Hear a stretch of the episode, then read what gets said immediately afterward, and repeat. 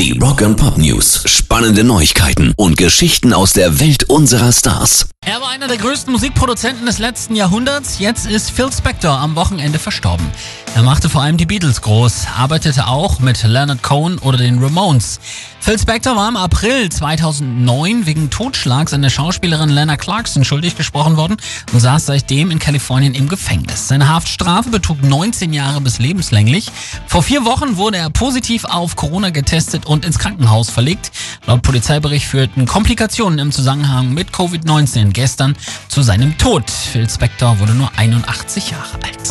Rock and Pop News. Mick Fleetwood hat die Rechte an 300 seiner Songs an BMG verkauft.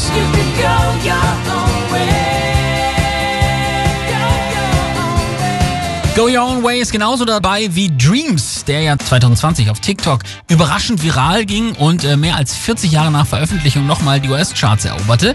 Lizenzen sind aktuell ein boomendes Geschäft, weil man jedes Mal, wenn der Song im Radio oder im Fernsehen läuft, eben Geld verdient.